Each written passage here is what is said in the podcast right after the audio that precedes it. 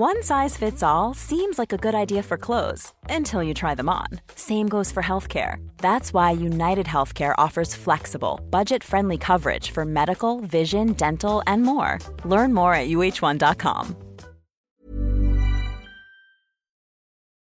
Hola, bienvenidos a Medita Podcast. Yo soy Mar del Cerro, tu guía de meditación y coach de bienestar. Y esta es nuestra sesión número 269 El sufrimiento tiene un propósito.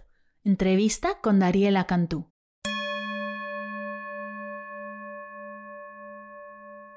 Hola meditadores, bienvenidos a Medita Podcast. Qué alegría que estés aquí.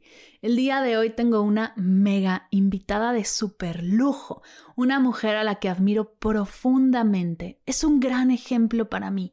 Todo lo que hace y todo lo que comparte es simplemente maravillosa. Pero antes de presentártela, te cuento que esta y todas las sesiones de Medita Podcast son posibles gracias a nuestra Academia de Meditación en línea. Es por tu apoyo y por tu participación en los retos, en los álbumes, en los cursos y en los talleres que Medita Podcast sigue y seguirá abierto y gratuito para todos, pues esa es su misión. Si ya eres parte de nuestra academia en línea, muchísimas gracias. Y si estás escuchando esto y te preguntas, ¿cómo? Además del podcast, das cursos y talleres y podemos meditar en vivo de cerquita y liberar todas mis dudas y sentirme acompañada y disfrutar más a profundidad los beneficios de la meditación? La respuesta es sí. Date una vuelta por mardelcerro.com diagonal academia. mardelcerro.com diagonal academia. Ahí encontrarás la información de todo lo que he creado para ti. Y ahora sí, acerca de Dariela Cantú, nuestra invitada de hoy. Dariela es terapeuta, autora del Amazon bestseller Divinamente, facilitadora de los programas Divinamente y Ser, creadora de la Agenda Divinamente y host del podcast The Holistic Project. Dariela es una fuente de inspiración. De verdad que esta charla me ha regalado tantos aprendizajes que estoy emocionada de que al fin puedas escucharla. Sin más, te dejo con esta sesión. Que la disfrutes.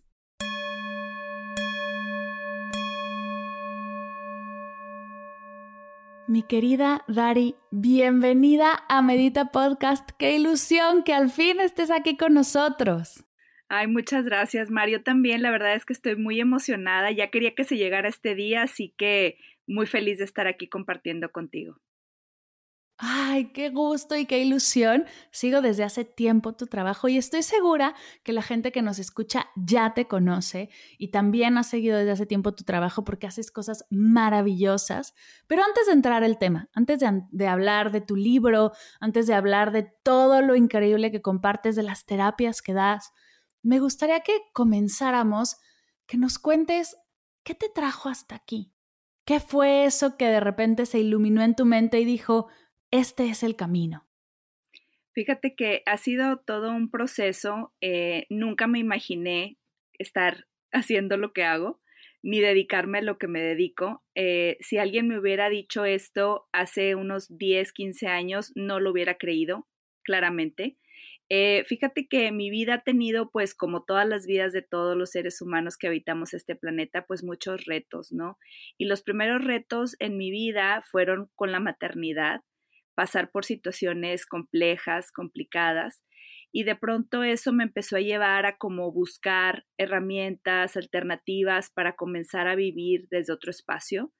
Pero claramente un suceso importante en mi vida fue el que yo me tuve que mudar a vivir a Estados Unidos porque en Monterrey la situación estuvo como en el 2010 muy peligrosa y entonces mi familia sufrió un tema de seguridad que tuvimos que irnos a vivir a, a otro país claramente las condiciones en las que yo llegué al otro país, em, en la frontera, pues obviamente que es como un poco más sencillo vivir, pero sin embargo me costó el proceso de, mudarme, dejar todo lo que tenía aquí, sobre todo llegar a un lugar en donde no conocía a nadie.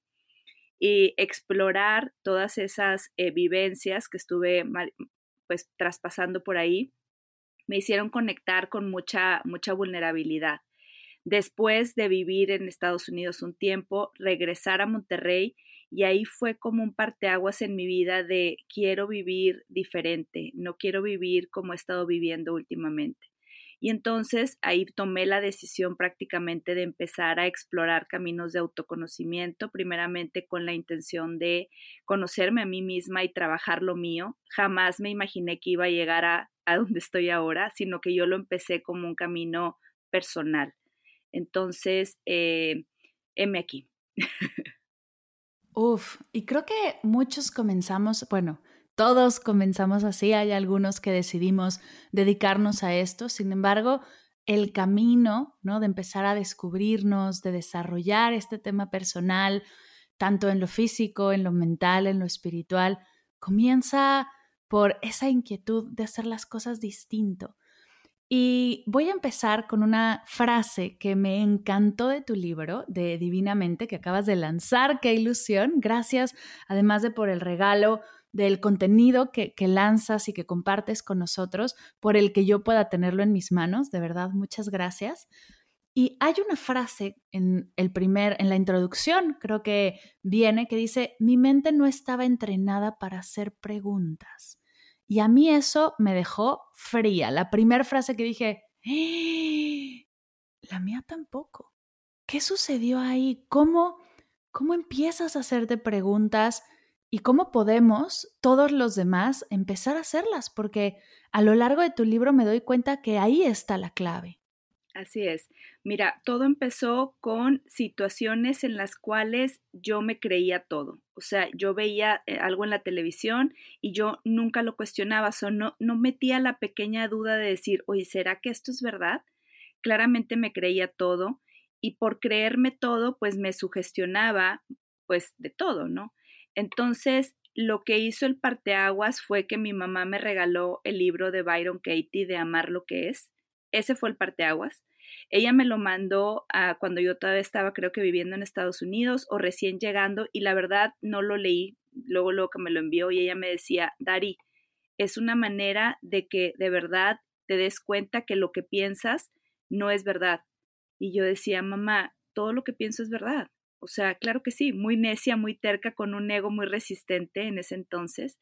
Y entonces, después de leer el libro, eh, llegó Byron Katie a México y después fui a un congreso de, de, ella en el DF y a partir de ahí, Mar, fue algo maravilloso, o sea, el darte cuenta que tenemos la capacidad como seres humanos de no creernos todo lo que escuchamos y lo que vemos, es una transformación tremenda, porque si no te das cuenta que tú no eres lo que piensas, vas a terminar creyendo que sí lo eres. Y entonces prácticamente tu vida corre a partir de todo lo que crees y piensas que nunca cuestionaste si es verdad o no.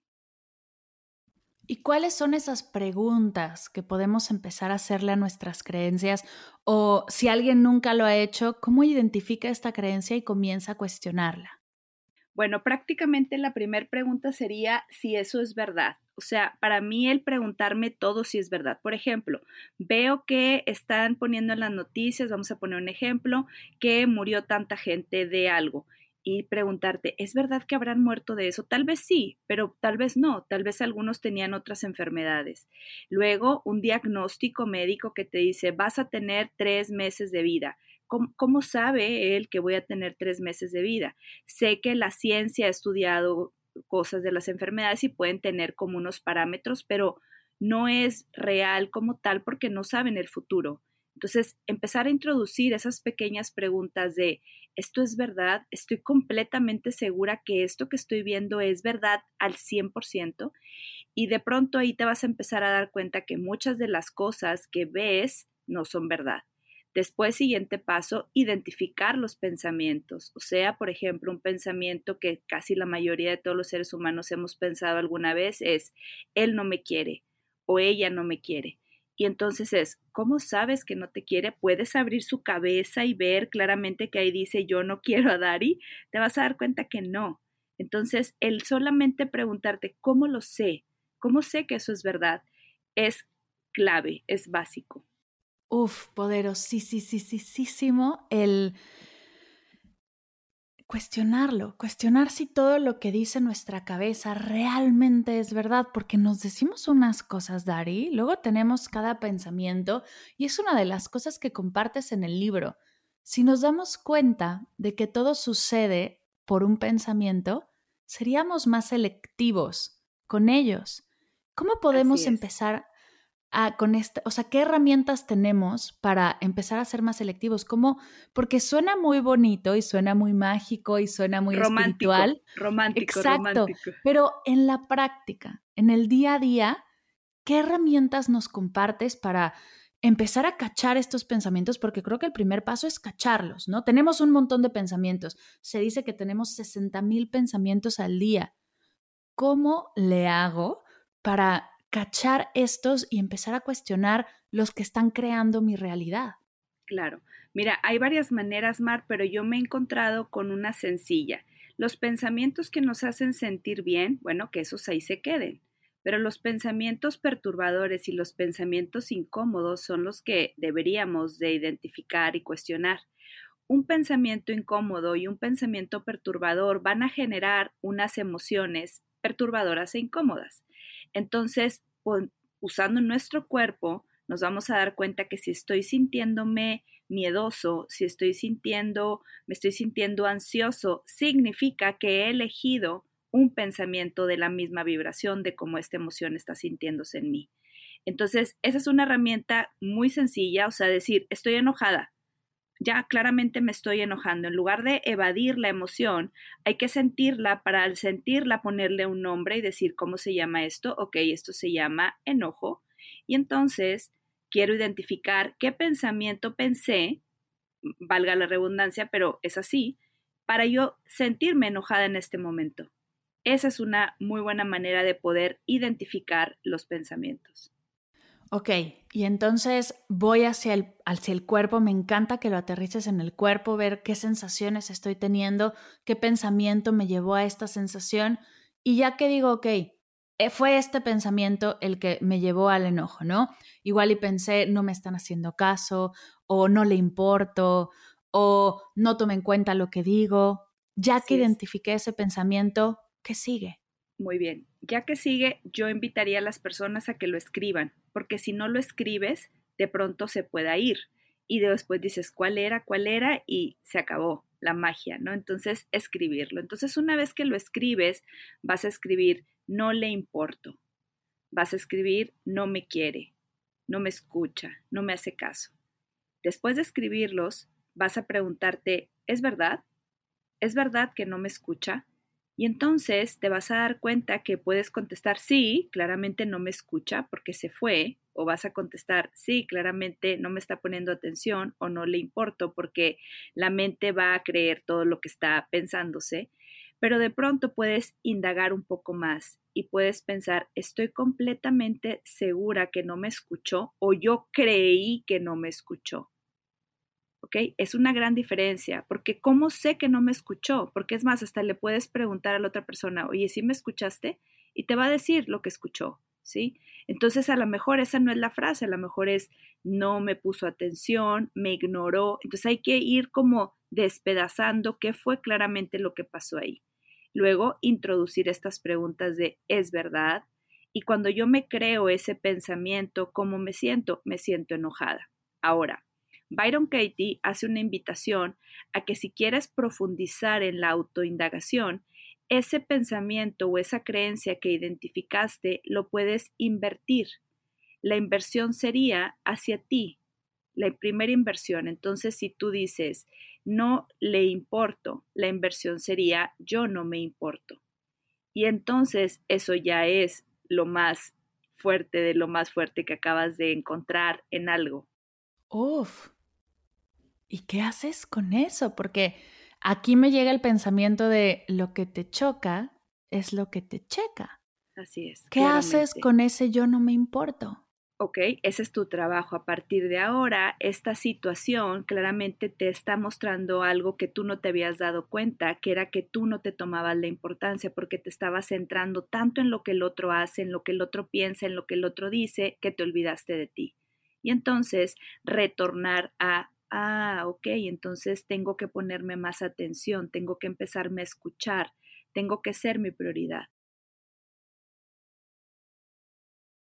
Uf, Ayúdame a aterrizarlo un poco con estas hermosas historias que cuentas en tu libro, alguna que, recuerdes en este momento que nos ayude como a, a ponerlo en la vida práctica y así podamos bajarlo un poquito más. Maravilloso. Ah, te decía que el que siempre escucho diario en mi consulta es no me quieren, ¿sí? O sea, las personas claramente piensan que hay alguien que no los quiere, ¿no? Entonces vamos a poner un ejemplo típico, puede ser una suegra, puede ser una cuñada, puede ser alguna, algún parentesco político, porque bueno, nos encanta proyectar en las personas, ¿no? Y entonces vamos a decir, mi suegra no me quiere, ¿no? Y cada vez que yo pienso que mi suegra no me quiere, me duele, me pone triste, me hace sentir mal y claramente como yo creo que ella no me quiere, pues no quiero ir a su casa porque eventualmente voy a modificar mi conducta de acuerdo a mis creencias. Entonces, no me quiere. Entonces, vamos, si queremos hacer una autoindagación, vamos a preguntar, ¿es verdad que no me quiere? Y entonces ahí va a venir varias situaciones y puedes decir, sí, no me quiere porque en Navidad a mi otra cuñada le regalaron esto y a mí me regaló esto. Y entonces vas a empezar a buscar cómo justificar ese, esa creencia y ese pensamiento. Entonces vas a decir, no, porque en la cena de Navidad a mí me pusieron hasta el final. Claro, no me quiere porque entonces vas a buscar muchas razones para validar esa creencia. Pero después vuelvas a volverte a preguntar, ¿estás completamente segura que eso es verdad? ¿Estás, cómo sabes? O sea, ¿cómo sabes que ella no te quiere? ¿Te lo ha dicho? ¿Te dice, te dice ¿sabes qué? No te quiero? No, bueno, es que yo interpreté que no me quería con estas acciones. Ah, maravilloso. Y ahora, si usamos las inversiones, vamos a encontrar esta sabiduría que es yo no la quiero o yo no me quiero a mí. Y ella me está mostrando algo que yo sola no me puedo dar cuenta, porque sin esta situación que está enfrente de mí, yo no puedo darme cuenta que yo no me estoy queriendo. Ahora, ¿cómo sé que yo no me estoy queriendo? Porque alguien que está pensando que alguien no lo quiere, se está autoflagelando, se está autodañando. Y ese es el primer pensamiento que tienes que darte cuenta de pensar que los demás no te quieren. Ahora, tal vez la segunda inversión sería yo no quiero a mi suegra. ¿Por qué? Porque obviamente la pienso en negativo, no la estoy pensando en positivo, ¿sí? Después de hacer este ejercicio hay que buscar cuándo nuestra suegra sí nos ha querido. ¿Cuándo? ¿Cuándo sí me ha querido? Me voy a dar tres razones. Bueno, este, porque ahí el ego, Mar, ya bajó cuando ya empiezas como a descubrir esto y entonces es como, quiero ver esto de otra manera, sí o no, sí, ok, entonces, ¿cuándo sí? Y hay que buscar en nuestros recuerdos, en nuestra memoria, ¿cuándo sí? Bueno, todos los días me habla por teléfono. Ah, si no me quisiera, no me hablaría claramente. Nadie que no te quiere no te habla todos los días para ver cómo estás, ¿no? Eh, me manda un pastel en mi cumpleaños, me manda flores. Entonces, claramente, si no te quisiera, no haría esas acciones. Entonces, ese es un proceso de autoindagación claramente sencillo, pero a la hora que lo aterrizamos a ponerlo en práctica es cuando nos cuesta, porque el ego es muy resistente y no nos deja hacer esas inversiones a veces. Oye, Dari, ¿y todos los pensamientos se pueden cuestionar de esta manera? ¿O hay alguno que digas, no, este no va por ahí? Ok, a mí me gusta mucho usar o sea, cuando yo voy a ver un pensamiento, no me voy a quedar con el pensamiento como tal, tengo que buscar la creencia, Mar. ¿Ok? O sea, no puede ser el puro pensamiento. O sea, haz de cuenta, mi suegra no me dio coca. ¿Cómo, ¿Cómo cuestiono? ¿Es verdad que no me dio coca? Pues no, no me dio coca, ¿sabes? O sea, pero entonces, ¿eso qué significa? Significa que no me quiere porque no me ofreció refresco. Entonces, tengo que identificar la creencia, no solamente el puro pensamiento. Ok, ok, lo entiendo, ya lo entiendo mejor. Es, es ir un poco más allá del pensamiento, es revisar la creencia. E, la creencia, Mar, está basada en los significados que tú le pusiste a una acción. O sea, todas las creencias son significados que nosotros le hemos puesto a las acciones que vemos en otros. O sea, si la señora no te ofreció algo, no significa que no te quiera, tal vez puede ser que se le olvidó, que creyó que a ti no te gusta, o sea, no sabemos, pero nosotros le ponemos ese significado. Y ahí es donde tenemos que profundizar en todos los significados que le hemos puesto a las acciones de otros. Y como yo le puse el significado, la mejor noticia es que yo se lo puedo cambiar, porque si yo se lo puse, claramente yo se lo puedo cambiar.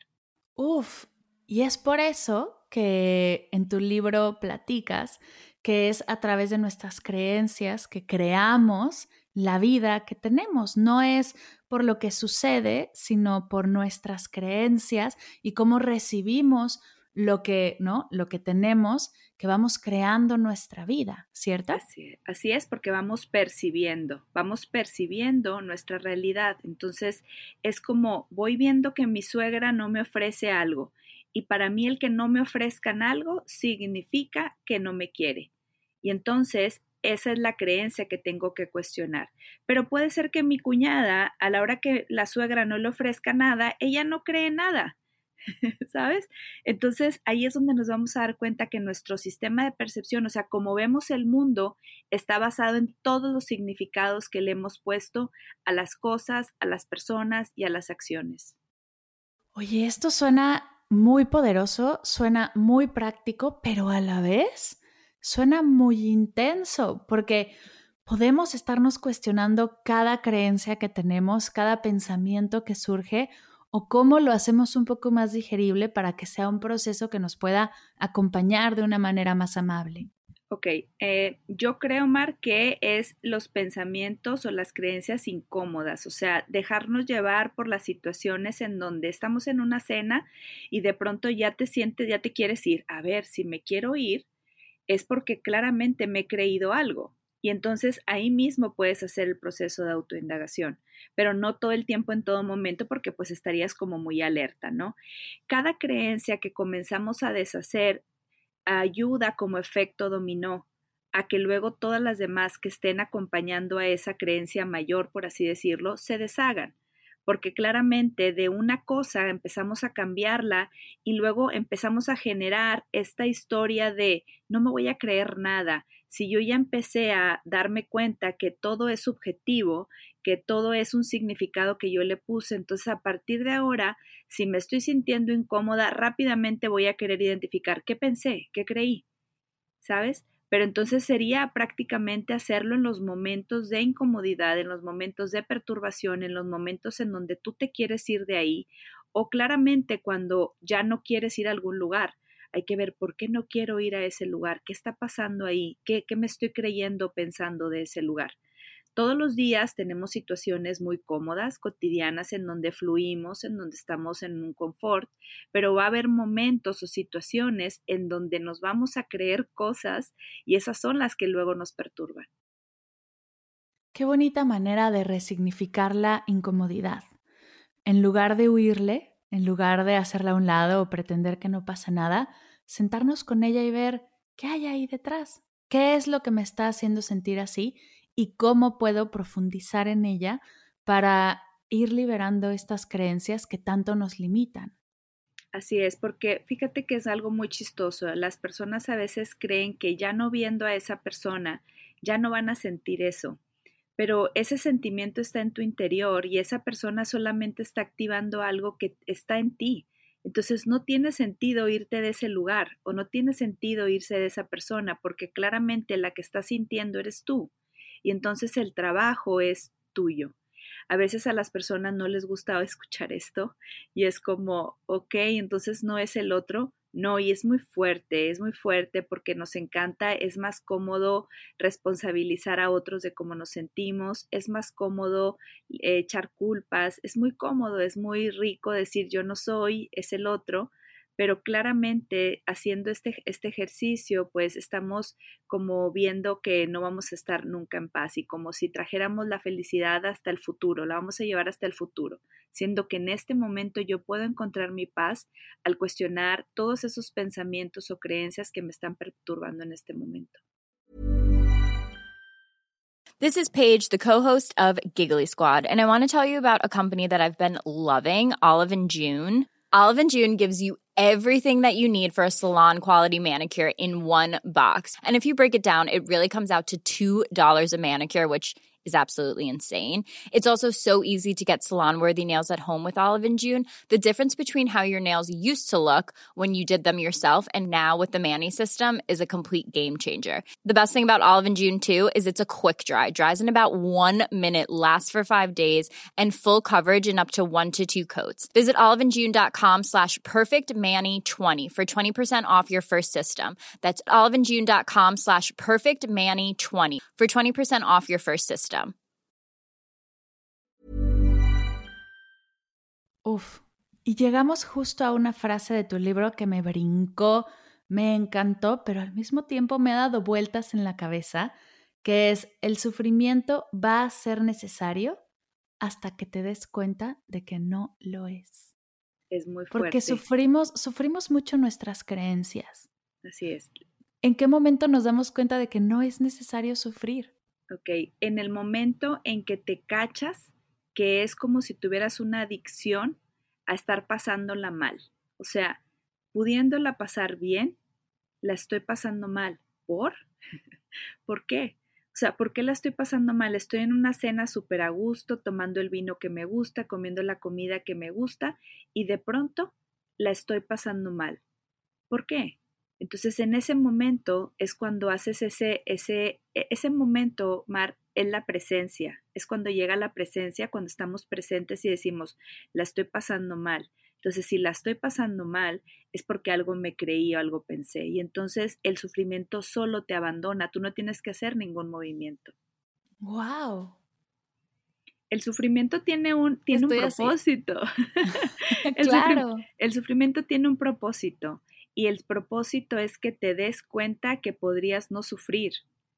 ¿Ok? O sea, Ah. si tú cambias la percepción y cambias el significado de esto, en ese momento el sufrimiento te abandona. Tú no, el, no tienes que hacer ningún ejercicio para que se acabe el sufrimiento. El sufrimiento te abandona porque deja de tener sentido. No tiene sentido. No tiene sentido sufrir. ¡Wow! A mí me encanta poner ejemplos. Una enfermedad cualquier tipo de enfermedad. Las personas que están en, enfermas eh, pueden entender o pueden creer que están en sufrimiento, pero eh, detrás del sufrimiento siempre hay un aprendizaje por lo cual esta enfermedad apareció en la vida, esta situación. Y si nos quedamos con la historia de pobre de mí, ve lo que me está pasando, seguimos sufriendo y nuestro alrededor sufre. Pero si más allá, vemos más allá de y empezamos a ver a la enfermedad como algo que nos está avisando claramente que nuestros estilos de vida deben de cambiar, que nuestra forma de percibir la vida y las situaciones y a las personas puede hacerse diferente, entonces dejamos de sufrir y agradecemos o entramos en aceptación profunda de lo que la enfermedad me está enseñando. El propósito del sufrimiento. Qué fuerte, mi querida Dari. es muy fuerte. Y y, yo le doy vueltas a mi cabeza, ¿cómo llegaste a esto? Es que es, es, hermoso y es maravilloso lo que nos compartes y el camino que has recorrido, bueno, es poderosísimo para poder llegar ahí. ¿Cuál ha sido la última creencia que te has cuestionado acá ya así en confianza que hayas traído últimamente? Porque llevas unos años lanzando cursos, lanzando, publicando un libro, y me imagino el montononal de creencias que, debe de, que debes de tener, que deben de surgir. ¿Con cuál has estado batallando últimamente que nos puedas compartir? Claro, diariamente me, me, me perturbo yo sola, como todo ser humano. Eh, yo soy un ser humano normal, eh, también me perturbo, pero la, la diferencia es que la perturbación dura unos segundos en mi mente porque logro identificar claramente y rápidamente qué pensamiento y dejo de creerlo en ese momento porque me doy cuenta que no estoy segura de ello y entonces claramente se va, ¿no? Eh, te voy a compartir algo que pasó con el libro, Omar. Eh, el libro tiene un tiempo que ya lo, ya lo había terminado y había una parte de mi mente que me decía que no lo publicara, o sea, eh, una resistencia a no quererlo publicar. Entonces era como si, como, como tú ya lo tienes en tus manos, ya sabes que hay mucho de mí ahí. Es decir, que es un, un, desnudo mío de muchas situaciones que he experimentado en mi vida, ¿no? Y entonces había una parte de mí que me decía, no lo hagas, y había otra parte que me decía, sí, hazlo. Y entonces fue como un estar eh, lidiando con ese pensamiento de no hacerlo, ¿no? Entonces mi creencia ahí fue, ¿a quién le interesa leer qué te pasó? ¿Sabes? Esa, esa era una creencia, un pensamiento, ¿a quién le importa lo que te pasó? O sea, ¿por qué? ¿Por qué tendrían que leerte, no? Y entonces eh, en octubre yo le dije a mi esposo de, ya acabé el libro, pero no lo voy a publicar. Y entonces me dice, ¿por qué? Y yo, porque nadie lo va a querer leer. O sea, esa fue la creencia que yo creí, que nadie iba a querer, a querer leer el libro. Claramente es un ego resistiéndose, ¿no? Y, y esta parte de no, de no haber hecho algo lo suficientemente bueno. Eh, entonces tuve una cita con el escritor, porque yo soy la autora, pero yo tengo un escritor que fue el que facilitó el proceso de escribir el libro. Y entonces le digo, muchas gracias por todo, pero no lo voy a publicar, lo voy a dejar solo para mí. Y entonces me dice, ¿qué te pasa? O sea, lo acabo de leer, transformó mi mente, o sea, lloré, nunca lloro. Entonces fue como un, como un recordatorio de, ok, si él que ha escrito tantos libros, si él que, entonces vale la pena publicarlo. Y entonces volví a retomar esa confianza, lo volví a leer con otros ojos de, claramente, sí va a haber gente que se va a poder identificar con esto y que mi vida sea puesta al servicio para que los demás eh, puedan aprender y ver cómo se puede salir de ciertas historias que nos contamos y darles la vuelta, ¿no? Entonces, esa fue la última cosa que me puedo acordar que fue muy perturbadora porque estuvo un tiempo en mi mente. Y entonces eh, después tuve una, eh, me llegó así como mucha emoción y mucha euforia y creí en el libro y dije, el libro va a ser bestseller. O sea, sabía que tenía después de, después de lidiar con esto, cuando haces las inversiones, Mar, empiezas a girarlo y es, el libro realmente es muy bueno. Y entonces empecé como a creer en él, ¿no? Y una vez que me lo creí y una vez que dije, es un libro muy fácil de leer, es digerible, es entendible y va a ser bestseller. Y entonces el día del lanzamiento eh, se pospuso porque yo me enfermé, claramente porque todavía había esas resistencias para publicarlo. Y entonces eh, cuando se publicó fue el día perfecto como tenía que ser y a las pocas horas de que se había lanzado me avisaron que había sido Amazon bestseller. ¡Wow! Gracias por compartir esto porque luego nos creemos que la que está del otro lado, que la que escribió el libro, que la que hace el podcast lo tiene todo resuelto y entonces solo se dedica a decir, miren lo bien que lo hago yo, miren lo fácil que es para mí. Y ay, no es del todo verdad. Todas y todos pasamos por lo mismo, es algo que nos une como humanos, como seres humanos viviendo esta vida.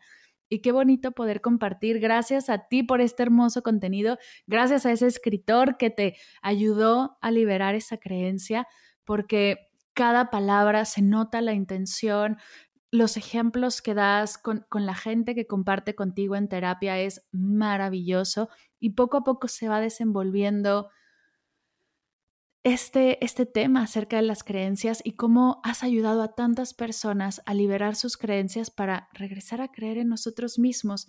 Y es algo con lo que me, que me encantó del libro, que me encanta de, liberar estas creencias y de este formato que, que propones, que es deja de creer en esos pensamientos o deja de creer en eso que has heredado, porque como bien dices, las, las creencias se heredan, ¿no? No se heredan las emociones, se heredan las creencias. Podemos comenzar a creer en nosotros en lugar de creer en todas esas cosas que nos han metido a la cabeza. Sí, fíjate que es muy chistoso porque heredamos claramente las sugestiones que nos pusieron ahí nuestros papás inocentemente, ¿no? Hasta que de pronto empezamos a darnos cuenta que eso puede no ser verdad del todo porque nuestros papás también tuvieron alguien que los sugestionó. Yo te voy a compartir eh, que yo siempre quise ser maestra, desde muy chica tenía un pizarrón y me encantaba, este, por eso me dedico con tanta pasión a facilitar, porque para mí siempre esto es como enseñar y es mi pasión. Literalmente siento que es algo por lo cual siempre quise, siempre quise hacer desde muy niña, ¿no? Me encantaba poner mi pizarrón y facilitar lo que estuviera viendo en la escuela. Y después mi papá me dijo que no, que no podía estudiar para ser maestra, o sea que no me convenía porque me iba a quedar sin, sin dinero, que no les pagaban bien a los maestros y yo me lo creí. Y después de tiempo me di cuenta que era yo muy buena facilitando algo y que la gente entendía rápido a través de la forma en cómo yo digería las, la información y la bajaba, por así decirlo, a, a compartirla. Y entonces dije, no es verdad, no es verdad eso. Y entonces comencé a diseñar mis propios cursos y hacer mis, mis eh, cosas más de manera más fácil, ¿no? Entonces, el identificar que hay muchas cosas por las cuales nos dijeron inocentemente nuestros papás y que no son reales del todo, identificarlas y cuestionarlas y luego animarte a decir, no tiene que ser así. Entonces, potencializas tus talentos. Hay un libro muy bueno que acabo de terminar de leer que se llama El propósito de tu vida eres tú. Y el, el, autor habla acerca de esto y dice que en la infancia claramente es cuando nosotros sabemos para qué venimos aquí. Y yo desde muy chiquita sabía que me encantaba hablar, no paraba de hablar, cosa que sigo haciendo y me encanta hablar, pero también me encanta enseñar. Y entonces eh, lo tenía como ahí. Y cuando lo, cada vez que lo recuerdo, emerge esta pasión por compartir, que claramente sé que lo, seguiría haciendo aunque no hubiera ninguna, eh, algo de por medio, ¿no? Y qué importante conectar con esa pasión, conectar con ese amor a lo que hacemos. Para los que han seguido estas creencias, para los que han seguido todo esto que nos han inculcado, porque tu historia es muy bonita, hasta acabaste estudiando derecho para darte cuenta que tú lo que querías hacer era dar clases y lograste dar esa vuelta y, y regresar a tu pasión. Para los que andan del otro lado y quieren recuerda, no es que ya a mí de chiquita me gustaba esto y me encantaría dedicarme a esto.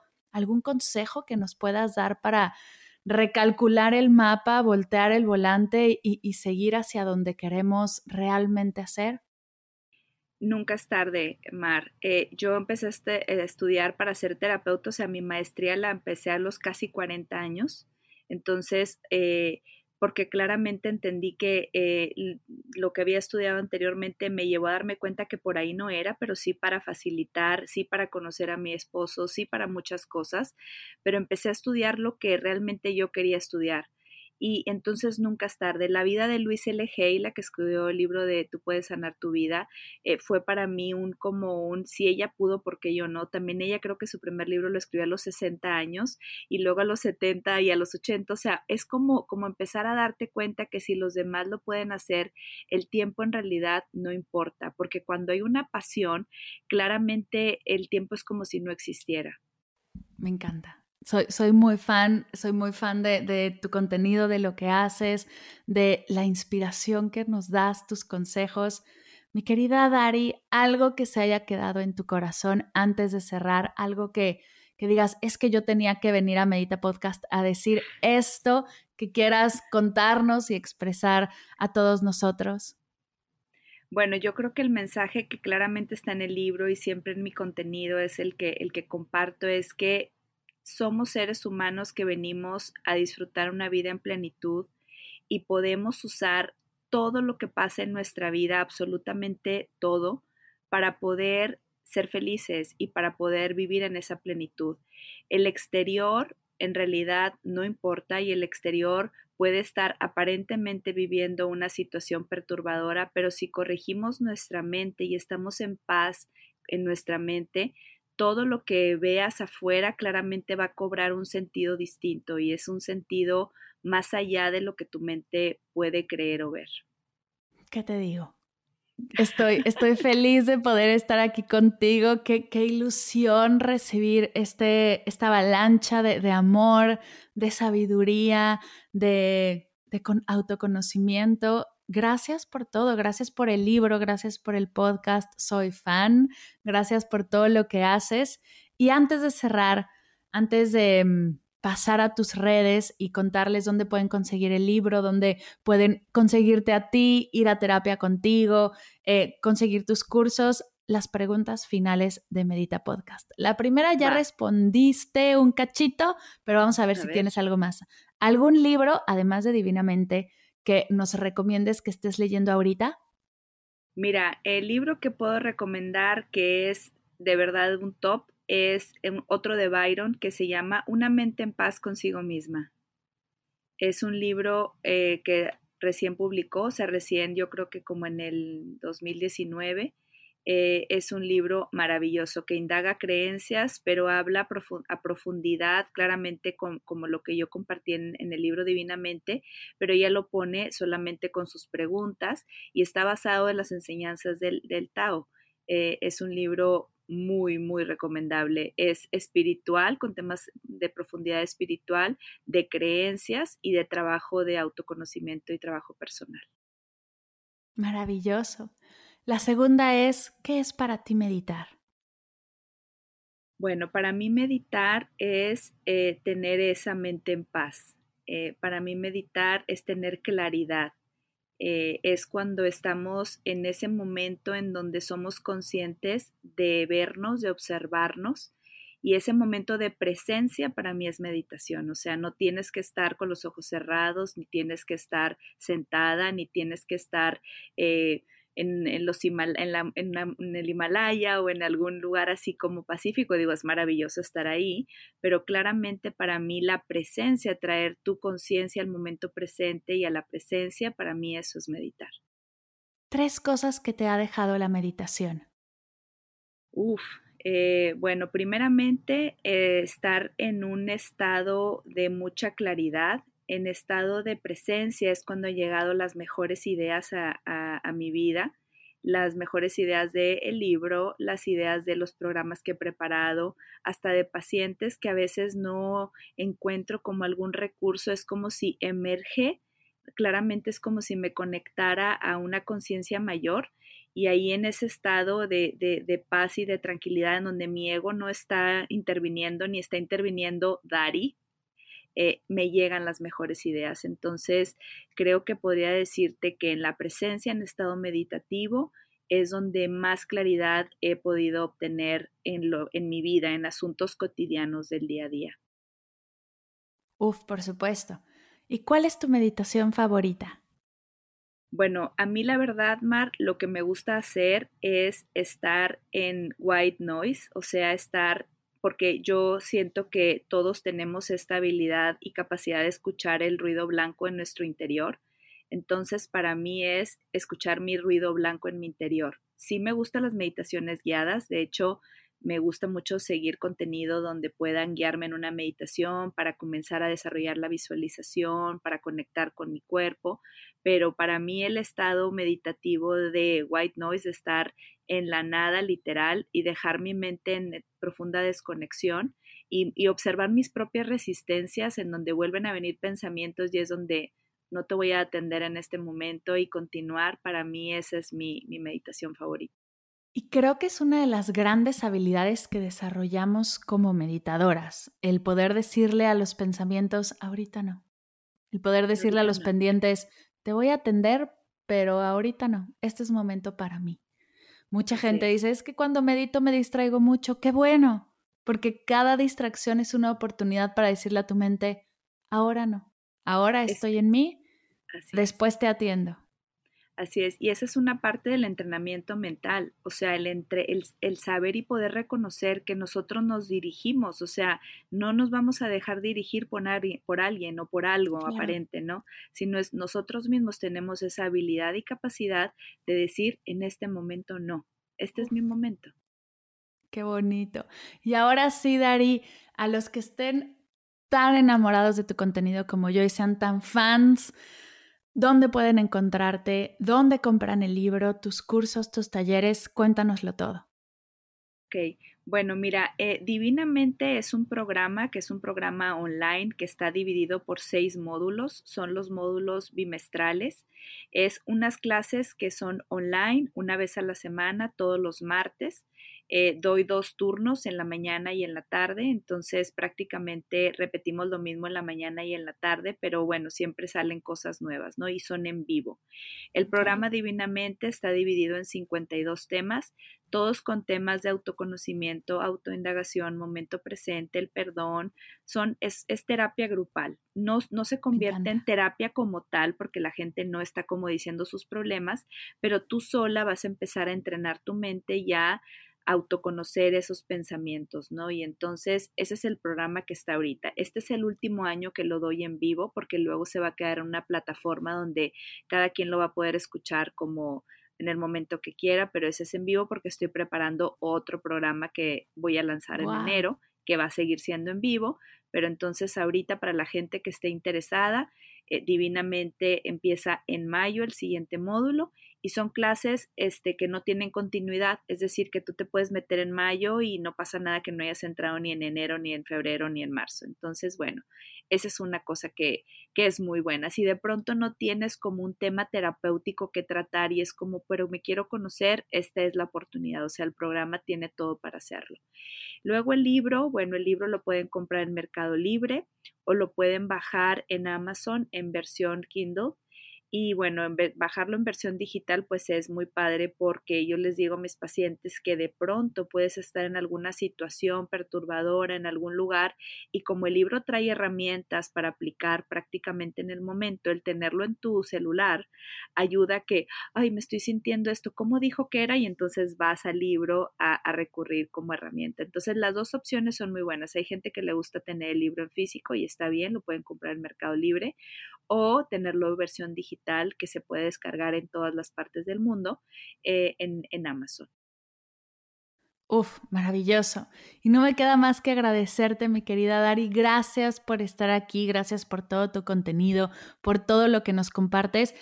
Me llevo una hoja llena de, frases, de momentos, de aprendizajes, de verdad. Y bueno, y un libro que la gente que nos está escuchando no lo puede ver, pero con más de 10 post-its, todo subrayado. De verdad es que soy muy fan. He aprendido muchísimo en estos días de leer tu libro y no me queda más que agradecerte. Es un placer, Mar, un placer para mí y me da muchísimo gusto saber que el libro está siendo usado por, por ti por mucha gente para transformar sus mentes, para que confíen en la autosanación, porque hay gente que dice, no se puede un libro de autoayuda. Claro que sí, un libro facilitado de manera eh, así tan digerible sí puede ayudar a sanar tu vida. Por supuesto que sí, y el tuyo definitivamente lo hace. Gracias, mi Dari.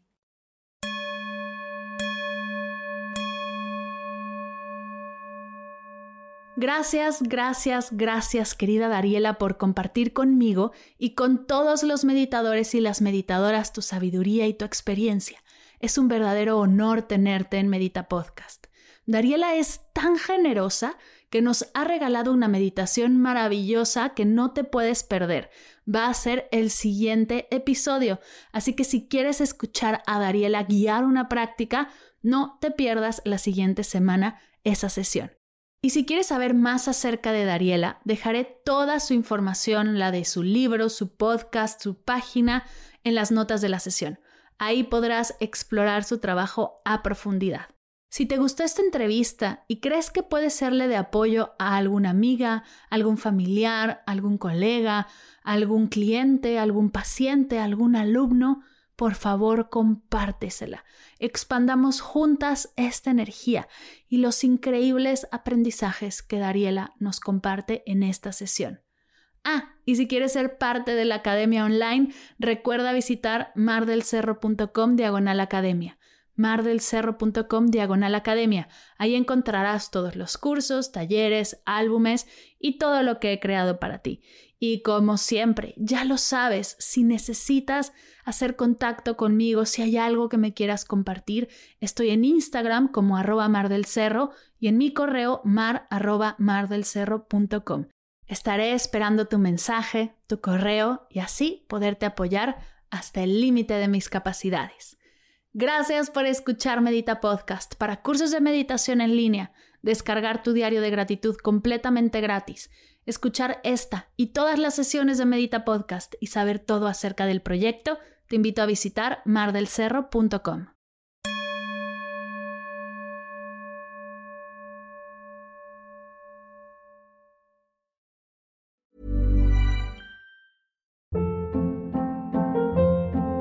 Hold up. What was that? Boring. No flavor. That was as bad as those leftovers you ate all week. Kiki Palmer here, and it's time to say hello to something fresh and guilt-free. Hello Fresh. Jazz up dinner with pecan-crusted chicken or garlic butter shrimp scampi. Now that's music to my mouth. Hello Fresh. Let's get this dinner party started. Discover all the delicious possibilities at hellofresh.com.